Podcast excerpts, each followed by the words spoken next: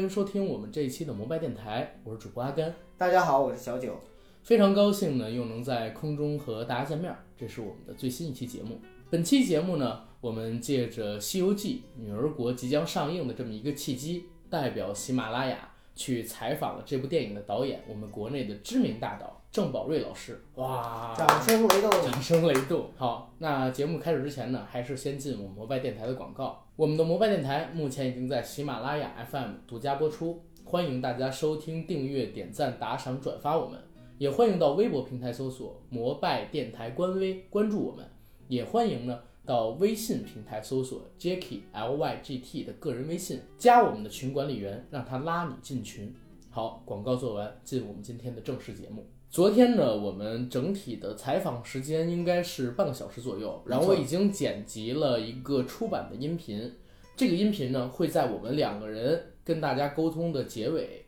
为什么要先把我们两个人放到前面来？因为说实话，这一块呢是因为郑宝瑞老师他本身是一个香港人，嗯，也是香港籍导演嘛，他的普通话，我在剪辑的后期啊，后期制作的过程当中，觉得可能我们的听众朋友们很难理会出全部的精神，所以节目上传之前，我们两个人要先补录一段对郑宝瑞导演他整个采访的流程回顾，然后，配合大家去让大家能听懂。我和九哥两个人呢，应该是提前几天，然后知道了可以去采访郑宝瑞导演。正巧呢，在之前我们两个人也是回顾了他的一些作品。嗯，大家都知道，听我们摩拜电台的都知道，我们第十五期我跟九哥两个人第一次合录节目，就是聊郑宝瑞老师的《军机》和《狗咬狗》，我们俩人也都算他的影迷。对，所以挺兴奋的。提前几天我们就准备了一些宣传的文稿跟资料。到了现场之后，我们联系到了郑老师的工作人员，见到了郑老师本人。说实话，让我们很兴奋，因为郑老师他是一个跟我们想象中很严肃的那种导演性格不一样的人，他非常的 open，非常的开朗、欢乐，感觉。对，而且工作人员也告诉我们说，我们和郑导采访的整个过程是他这几天最开心的一次。嗯，所以可能是因为我们是他的影迷，或者说我们跟他聊到了让他很开心的话题，所以整场访谈啊是在一个非常愉快而且极其兴奋的过程中，然后结束的。还有一个原因是因为一般像我们这种采访都是呃一波一波的，对，在这个过程中呢，可能我们是电台的节目，相对来说呢就是不需要露脸，大家的状态都比较放松，对，呃，只要像聊天的时候那种感觉就可以，所以相对来说他也没有什么太大的包袱。对，嗯，而且我觉得开头我有一句话，就是缓解了就是我们相互见面之间的这种隔阂。嗯，因为当时咱们两个人不是在等这个郑导聊完他那个电影的构思吗？他们在开会，嗯，会开完了，郑导出来去卫生间，然后我看了一眼郑导，我说，哎，可以抽烟啊，因为郑导当时手里边拿着一包烟跟一个打火机嘛，对，然后郑导突然就笑了，啊，可以可以抽烟，他是当时这么说的。还有一件事情，最开始的时候说郑导，我被您的电影吓哭过。当时我上二年级还是或者三年级，看了一张您的电影《大头怪婴》，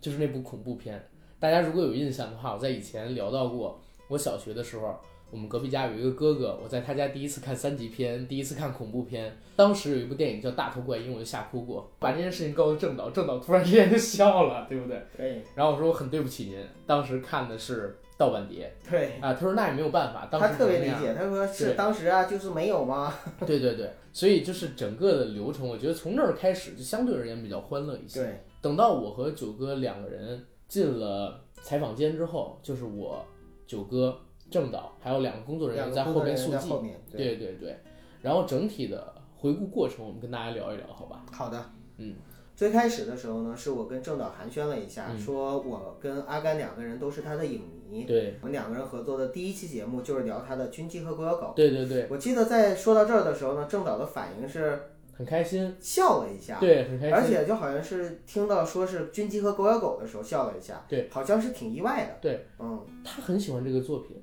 我觉得其实好多采访导演的人不一定是看过导演的很多作品，对不对？对对，我当时就问了一下郑导，我说其实特别巧，在得知可以采访您之前，我正好是刚刚把您作品回顾完一遍，嗯看了《军机》《狗咬狗》《爱作战》《怪物》，然后《散打》等等等等东西，我发现您的电影里边，生命都是需要靠另外一个生命的死亡为代价才能生存下去的。您对您，您觉得对我产生的这个想法有什么样的感想没有？嗯当时郑导在听完这句话之后，我觉得他是沉思了一点点，是真的去思考了。对，然后他说这个想法跟他的想法很贴近，也是他一直想表达出来的东西。嗯，因为生命本身是公平的，一个生命的成功要靠另一个生命的死亡去成就。然后我当时问郑导，我说是天地不仁，以万物为刍狗，天地之间把人放在一个很渺小的姿态上吗？他说是，在他看来，人虽然是一种高级生物，但在宇宙的这个宏观角度上都是很渺小的，所以人的生命靠另外一个人的死亡去成就，在他看来是一个天理循环，跟他自然的主观没有任何关系，认为他是天道。我记得他还重复了一遍你说的“天地不仁”这句话。对，然后再之后我说，我成人之后有印象的看您第一部电影是零九年的《意外》。嗯，这部片子呢让我想起了一本书，叫《八百万种死法》。这本书里呢有一句著名台词，说一个城市有八百万人，就有八百万种死法。当时我看到您的《意外》里有那么多荒唐的、悬疑的、阴谋的，甚至惨烈的死法摆到我们面前的时候，我就在想，您是怎么样想出这些死亡的方法，而且能把它表述出来的呢？然后郑导当时就回复我们一件事情，说意外这个东西产生也很意外，嗯，是他当时在看一篇文章报道，这个报道上呢写了有一个女人因为意外而身亡了，但是郑导当时就突发奇想说，如果这个女人不是意外身亡，而是被人故意设计成意外而死亡的，会怎么样？他当时产生的这个想法，然后进而把这个想法引申成了一部电影。说他有了这个想法之后，就开始打磨剧本。打磨剧本中最困难的事情就是怎么设计出那些惨烈的、悬疑的、惊悚的死法。然后他们做了特别多的准备，准备了三年，找了很多的资料，比如说刑侦的资料、真实的案犯的资料，还看了我刚才说的那本《八百万种死法》。他们还从亚马逊上找到了一本被禁的书。这本书呢是一个自称是杀人犯的人写的，所以这本书当时被禁了。他们找到之后做了参考。更神奇的是什么？当时在拍摄《意外》的时候，郑导的老婆给他生下了一个女儿。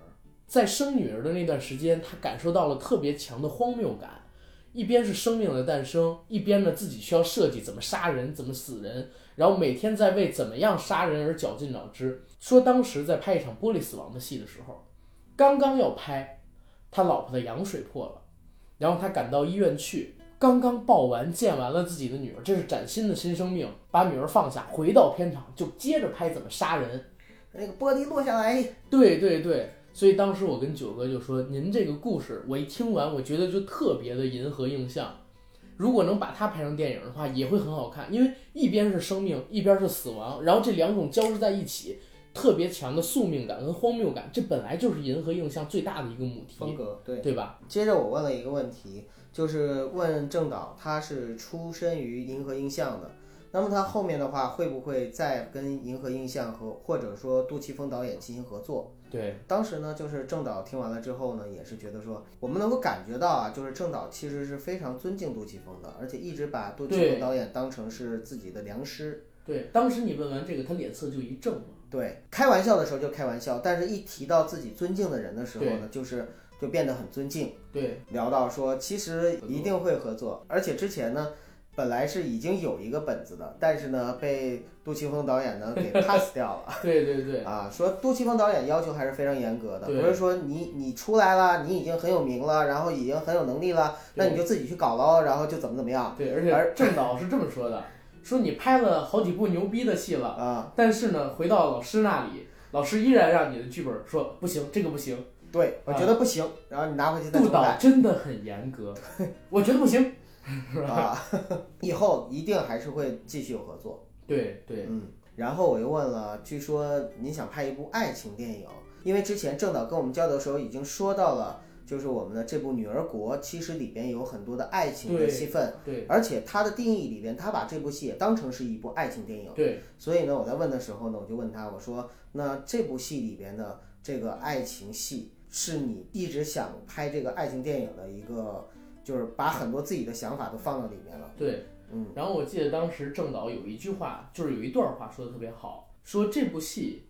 可以算是一个爱情片，因为上部戏其实是关注在孙悟空身上，嗯哼，孙悟空如何从顽劣不驯，后来变成了一个可托付的师徒关系。嗯这部戏呢，聚焦在唐僧身上，就是唐僧他是一个僧人，嗯，他有一个伟大理想要去完成，但是呢，他在九九八十一难之中遇到了一个人，而这个人给到了他从未有过的感觉。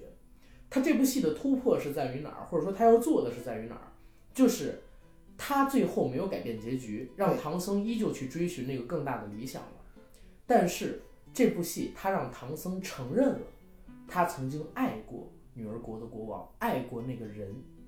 就是没有去解构这个戏，对呃，像《大话西游》那种，也没有说去颠覆它。郑导说，吴先生本身这个故事已经非常的好，了。吴先生是吴承恩先生。对，吴承恩先生，我们没有必要去把这个戏呢进行过多的解构和颠覆。对，但是我们是其实，在已经知道了结局的基础上，我们去在过程上面怎么样去丰满这些故事，对让唐僧他真正的去爱上女儿国国王，并且给他一个足够的理由。赵丽颖演的这个女儿国国王，嗯，就真的是值得去爱。对，我又问了郑导演一个问题，我说我是郭富城先生的影迷，这个其实大家也都知道。嗯我说郭富城先生是一个真正的舞台王者，嗯为什么会请到他去扮演孙悟空？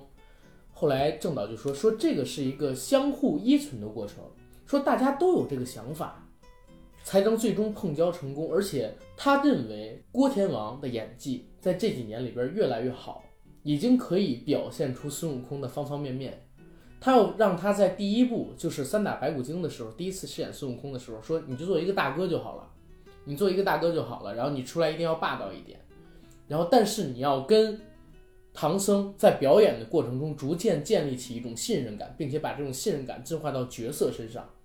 这种信任感体现在哪？如果说唐僧让你打死他，OK，你就打死他，因为是你说的。这种信任感才是师徒关系。他认为郭天王已经可以表演出这些东西了，而在这一次的表演中说这是一个喜剧，你就放开了演，然后开开心心的就好。这是这一次的一个主题。嗯，然后当然，郑导当时在聊这个爱情片的时候，还有一个说法是啥？说他其实真的一直是很想拍一部爱情戏，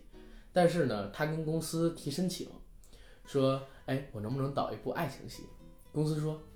哎呀，你就开你的枪吧。你还是回去开你的枪吧。对呀，爱情跟你有关系吗？就是在这儿也能看到出一个艺术家的无奈，他一直想拍一部爱情电影，但是呢，就是一直让你去开枪，一直让你拍动作戏。包括这次我们还问到了一件事情，就是郑导透露了一个小秘密，本来他这一次回大陆是要拍《杀破狼》的第三集的，嗯，但是呢，因为种种原因被推后了。呃，然后我说，那您的意思是说，我们还可以期待一下您的《杀破狼》第三集吗？啊，他说是这个意思，所以也是给大家问到了一个东西，就是有可能郑宝瑞导演会在《杀破狼二》之后再拍一部《杀破狼》电影。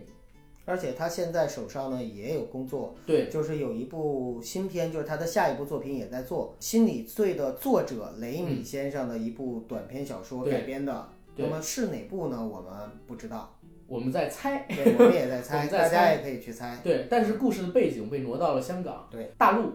香港、台湾还还有有日本日本的演对员，跨国合作，嗯，所以大家也可以期待一下。郑导说最近一直都在拍一些大制作，然后想拍一些格局更小，但是呢更能体现出自己作者情感跟风格的电影，所以我们也是相当期待的。我接着又问了一下郑导关于他首次跟中国大陆的两个女演员，嗯一个赵丽颖，嗯、他扮演女儿国国王，嗯还有呢刘涛扮演观音菩萨。对，那么他的感受，其实我是想从侧面呢听一听郑导对赵丽颖的评价。其实，对，因为我是我本身也是赵丽颖的粉丝，不是她的电影粉丝，而是她的个人粉丝，就是我颜值粉，其实她不算是我喜欢的类型，你大家都知道我喜欢大幂幂，但是那个我是很欣赏这个小孩儿，我觉得这个小孩儿挺好的，人特别好。那么郑导呢，就是听完我的问题之后呢，也是给了我一个比较详细的回答。他说先、先说一下赵丽颖，赵丽颖呢，他看到了赵丽颖，或者说跟赵丽颖去接触了之后，他就没有再去选别的演员，对，而是直接就把她定为了女儿国的国王。觉得就是她，觉得她跟冯绍峰也能够非常的搭。对，然后呢，呃，赵丽颖给他的感觉就是那种青春呃阳光，青春阳。光，而且懂事。对，在这儿的时候这儿 我插一嘴啊，啊，就是其实我们为什么要给大家录这个前边的解说？因为真的，就比如说青春，郑导当时说的是晶晶，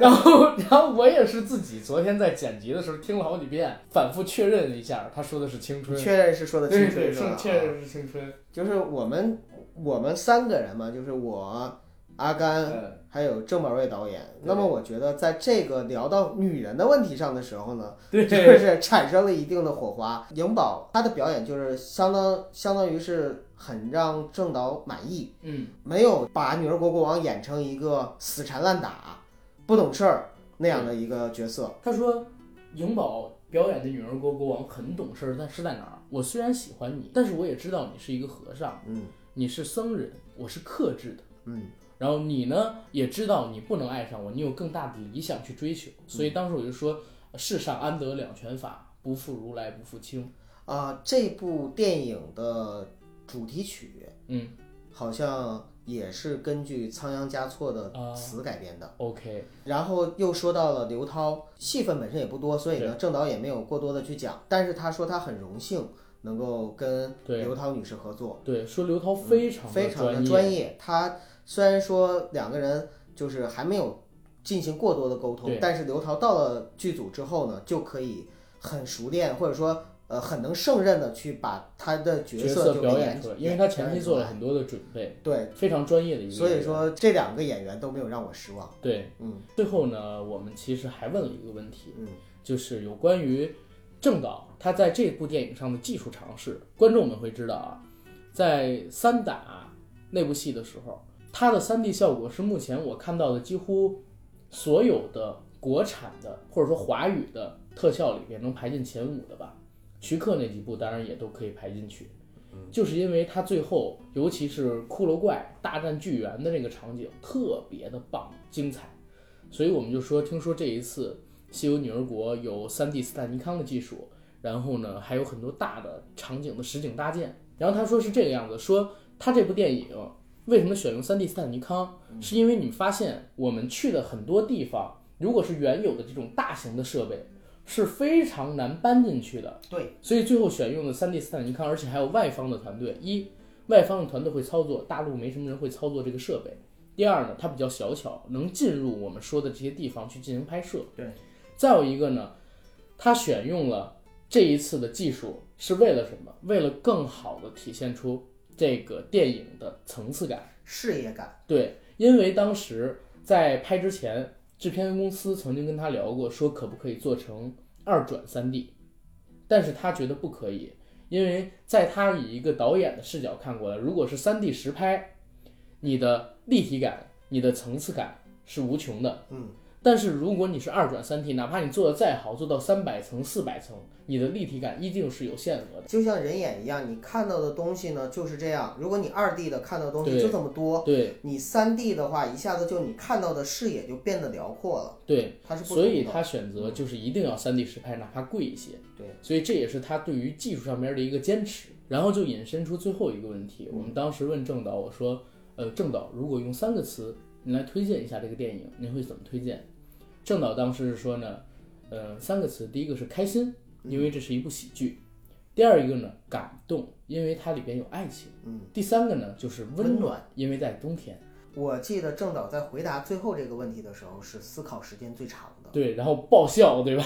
因为在冬天，哈哈哈！当然我也没搞清楚笑点在哪。冬天，所以你看这个电影在电影院里面看的热火温暖朝天的，就温暖了。对，呃，郑导这次的访谈我觉得挺成功的，因为好像整体的气质都非常欢乐，所以非常感谢郑导的一个配合。嗯，然后关于郑导采访的一个解读就到这儿了，接下来附上我们原版的采访音频，当然最后我们还有一个彩蛋，大家可以去听一听。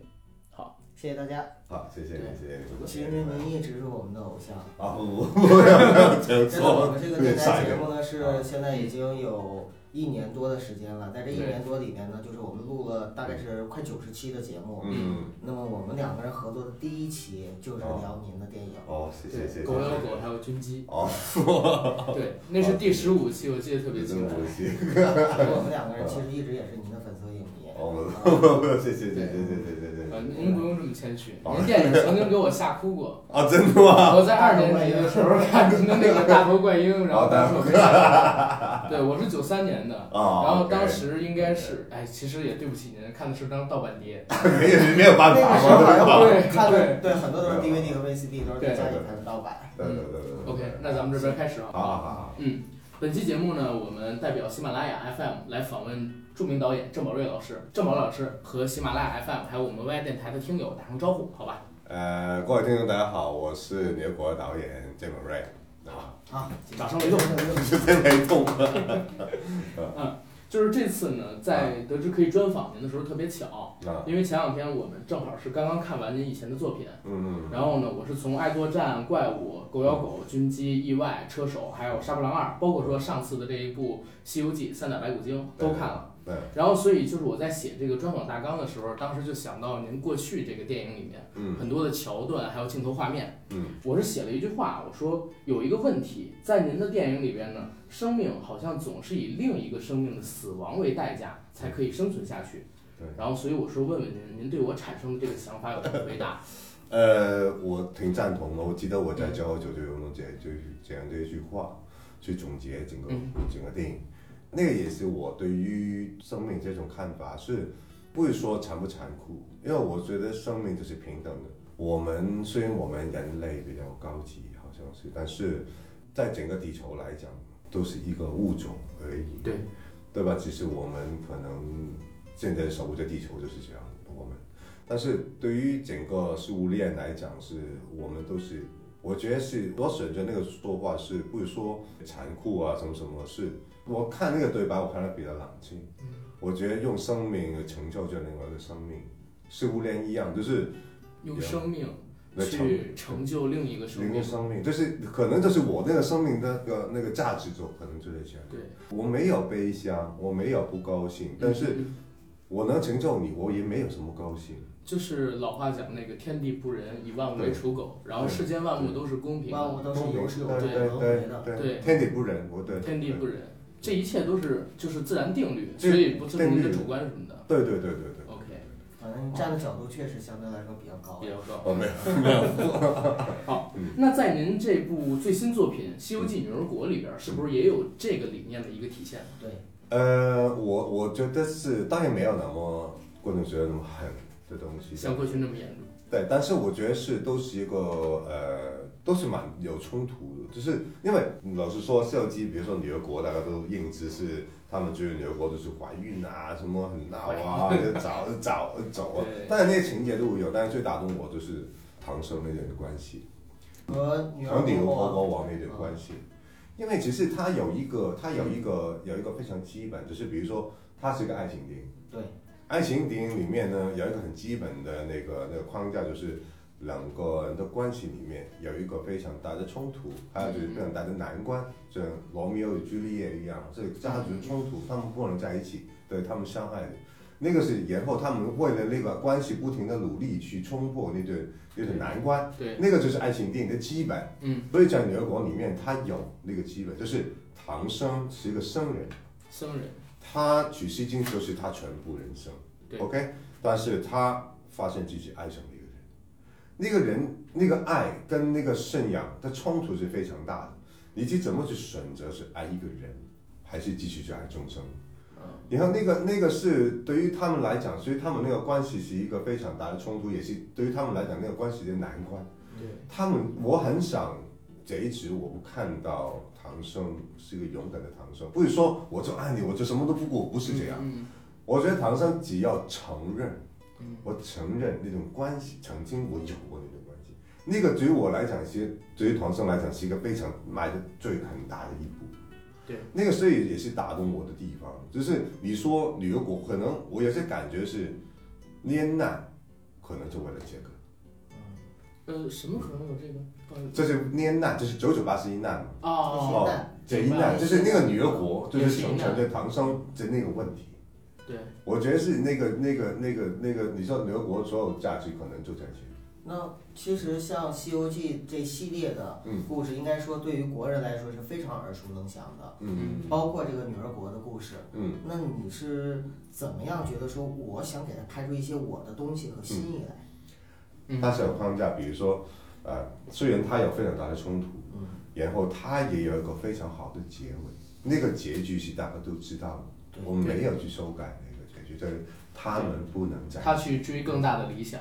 对，那个是我觉得是他已经有一个非常大的框架你，没颠覆这个，没颠覆这个，我觉得不需要，反正是我觉得那个美是非常漂亮的。对，我觉得吴先生也设定一个非常好的结尾，但是中间我反而是花很大的力气把那段关系成立。对。就是您的突破是在于，之前我们看到可能说八六版电视剧里的《西游记》，唐僧呢，他是对，这次他是虽然也去追求了更大的理想，但他承认他爱过，他动过心，对。所以就是世上安得两全法，不负如来不负卿。父亲，对对也就是说，女儿国其实它的凶险之处在九九八十一难中，不不是外在的凶险，而是他们师徒内心之间的那个凶险。其实我从三打开始就一直想往这个方向，是尝试从尝试用他们内心去走那个故事。就比如说神指我为什么切记的最后是要孙悟空打死唐僧，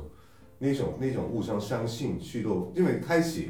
大家都不不服对方，就是你看的东西跟我看的东西都不一样，对对吧？但是我们也走在同一条路上，但是去到最后推动的最后是唐僧，你要我打死你，我愿意，因为你说的。对，那我相信，相信到你这个程度，我等你，你等我走势，我等你十世，我都等你，等你回来。那个是我觉得他们已经去到一个一个互相信任的程度去到这样，也是从内心去出发的，也不是从外在那个白骨精去出发的。我是白骨精当然有自己的故事，对他为什么不愿为人那个故事？对，所以我很希望能这，哪怕是我自己这些版本是很多人都说，我最我都有改变，但是我希望在既有的框架里面改变，而不是说我把整个故事颠覆下去。我觉得这不需要，因为我我自己拍第一集的时候，我老是觉得是整个中国对摄影机是有感情的事情，对，就非常有感情的事情，非常有非常有感情的事情。有些东西不是说我不能碰、不能改，是嗯我觉得已经挺好。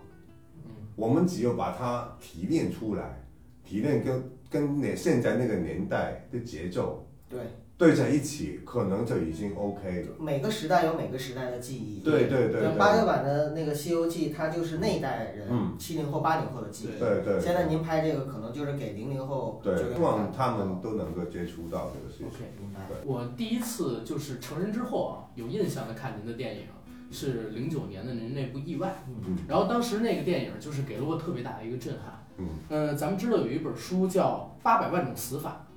书里边有一句 台词叫“一个城市有八百万人，就有八百万种死法”。对所以当时我就看到了您这个电影的时候，说您当时是从哪里汲取到这么多的灵感，那种阴谋、荒唐、诡异的，对然后甚至是惨烈的死法，然后把它呈现在我们这些观众面前。只是只是意外的概念是来自于有一天我看报道上面报道报纸，然后看到报纸对对对报有一个意外是什么撞死人啊什么什么样，嗯。然后我记得我我突然间，其实他那那个那个那个报道没什么特别，嗯。但是我有一个对对对有一个想法是，如果那个意外不是意外是怎么样？那个意外意外是有人切记是怎么样？那是但是因为因为我老是觉得新闻嘛，新闻有些时候是好像看到真相的新闻，对，但是那个是会真的真相。可能你追寻到某一个地步停止了，那个就是你所谓的真相。但是你在往下走的时候，又有另外一个真相，对，又有另外一个真相出现，就是可能你看到那个男生杀死他老婆，那个真相、嗯哦，因为为情所困，然后后来可能是因为他女儿犯了一个事情你妈妈的生气，因为他杀死他爸爸，可能又是另外一个真相。嗯我们永远那个真相不停止，所以我在想啊，如果那个意外不是这样，对，不是意外怎么样？那个概念是从哪里来？嗯然后我跟那个当时的那个编剧和啊所有警员是讨论出来，然后就是那种死法就是困扰我们三年的事情。困扰了三年。三年才创作出这些，这真的是整个过程是每一天在想怎么杀人。嗯我记得我 每天那个那个我的当年我的处境是非常的荒谬，就是嗯我刚刚我记得我太太生小孩了。啊，啊，我每一天回家看着，哎呀，生命诞生，OK，然后回到房间里，我怎么杀一个人呢？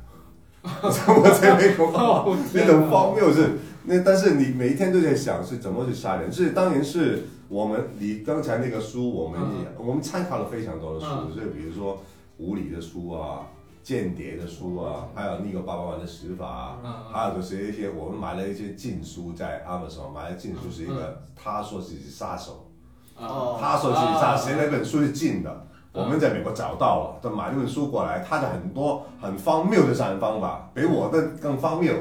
的那种很奇奇奇妙想杀人方法，我们的参考，然后当然也有放进香港的环境的实现的一个、对。一个东西，所以有一些时候有有一些的很多东西自己瞎编，自己做一些参考，也自己做个实验这样，就每天考虑怎么杀人。我我在听您讲这个，您创作这个电影啊，就是您看到您的太太，然后刚刚诞生出新生命，然后您每天想的却是怎么样的死法去创作出来，就是这种生与死的荒谬感，特别像银河映像，对对吧？而且我我记觉我觉得您这个故事本身也可以拍个电影。对对，其实我记得我我女儿真的出生的那一天，就是我我去拍第一场玻璃下来杀人。那我记得我去了，哎，我她那天我早班，然后她五点钟穿水了，然后砰砰去医院，然后已经出宫了，我又不能去，不能不去，然后砰去到现场，哦，立马把玻璃玻璃嗯砰下来，砸到那个人身上，十二点我又回到医院，砰杀完人，哎，我又看我女儿出生了，对所以对，那部戏那部戏那部戏当时呈现出来的效果，我深刻记得我看那部戏的时候，嗯有一种看完就是死神来了那种感觉，真的后怕，而且出来之后我还会反复的去看去想，嗯就有一种就是能够把这个从电影院里面戏院里看完这部戏之后的感觉和情绪带出来，带到生活里面那种感觉。对嗯对真的是谢谢谢谢谢谢。那我再问您一个问题吧，就是我们都知道您是从银河映像出来的，嗯啊，那么之后您是否还会继续参与银河映像，或者说杜琪峰导演的一些作品？嗯，应该肯定会。肯定会。只是其实没有停止，只是只是因为故事还没成而已。你知道导老师故事那么容易过的吗？嗯，我以往的时候磨了三年，我写了三十个故事大纲，他说，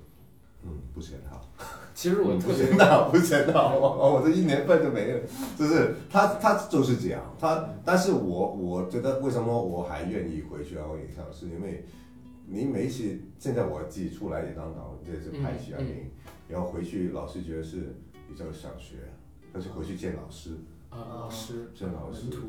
那如果有好的作品或好的本子的话，肯定还是愿意合作。因为其实我上一年在女儿国之前一年，我们打算拍的，啊，就是我的故事到最终没过。还是要求上太严一年，对对对，还是要求太严格。对这个咱他很们严格关了录音的设备，他 不会不会因为你在外面拍了一个多牛逼的电影，然后过去你啊啊啊 OK 你自己弄吧。嗯，他没有，他拿着人，不行，怎么可能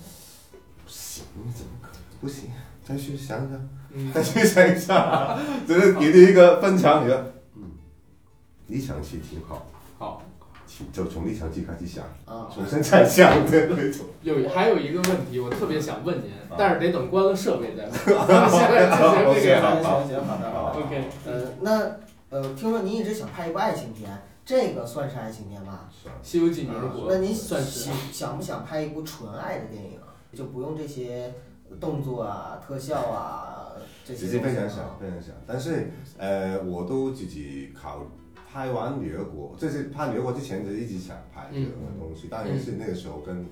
老板说是想拍爱情电影，老板就跟你说爱情关你什么事？你回去开枪吧，不就杀人了。？OK，那就没机会，但只有女儿国真的是有机会接触到这个爱情故事。我刚才听您说女儿国的爱情，其实挺有意思的。我觉得挺满足的，对我来讲。他是一个圣人，追求去完成更大的使命，就本身有很大的气质冲突在。对对对对对，所以他只能放下爱情。对对对对，然后是我觉得这个拍完女儿国反而是更有冲动去处理一个这样的爱情故事。OK，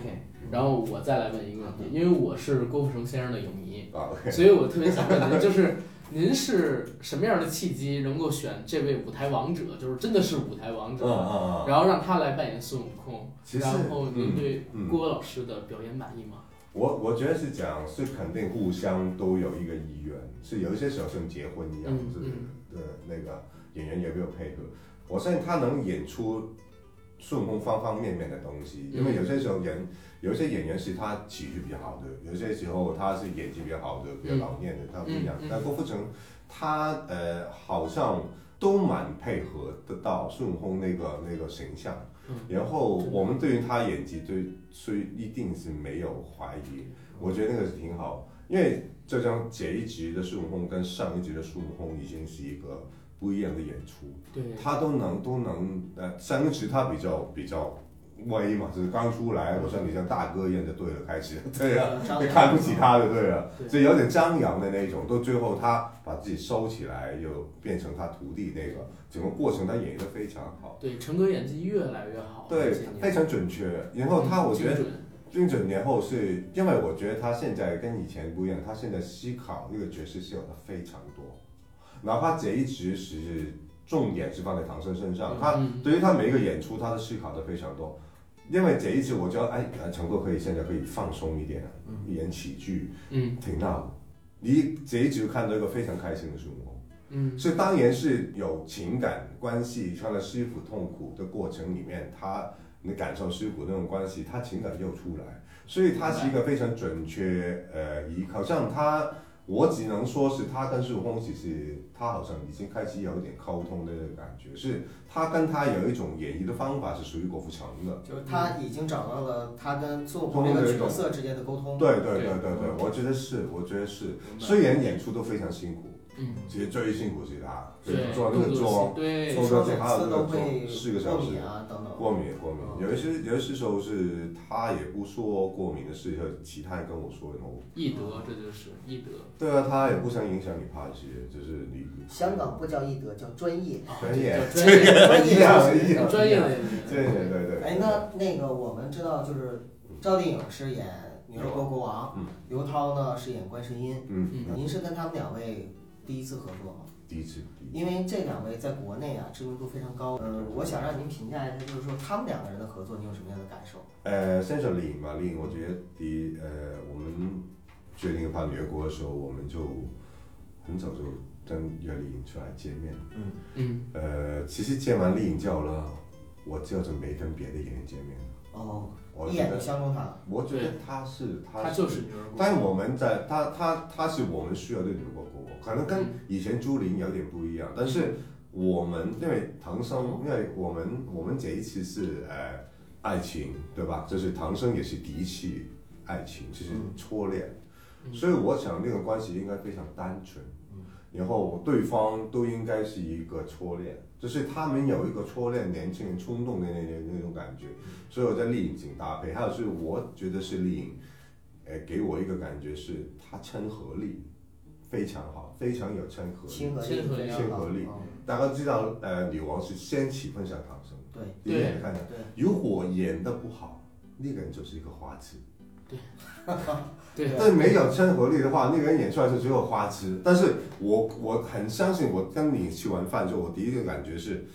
他不有那个感觉。你相信，对他，你相信他是真的爱上的那个人。而且你要相信唐僧爱上女儿国国王是有道理的对，对，啊。他为什么喜欢他？嗯，是因为这个人值得喜欢。对，然后是我还除了那个亲和力之外，我还有希望那个女生懂事，懂就是事，你刚才说，呃，为什么会喜欢上那个女生？她不是一个很莽撞的人，就是我喜欢你，你给我抱一下吧，她不是这样。OK，她知道你是和尚，就虽然她有些时候不懂，但是她跟你有距离，但是我要给你知道我爱着你。那个女生是主动的，但是她有有规矩，她有克制制，她可能对你最失落的时候，她选择的方法就是陪着你，嗯嗯一句话都没讲。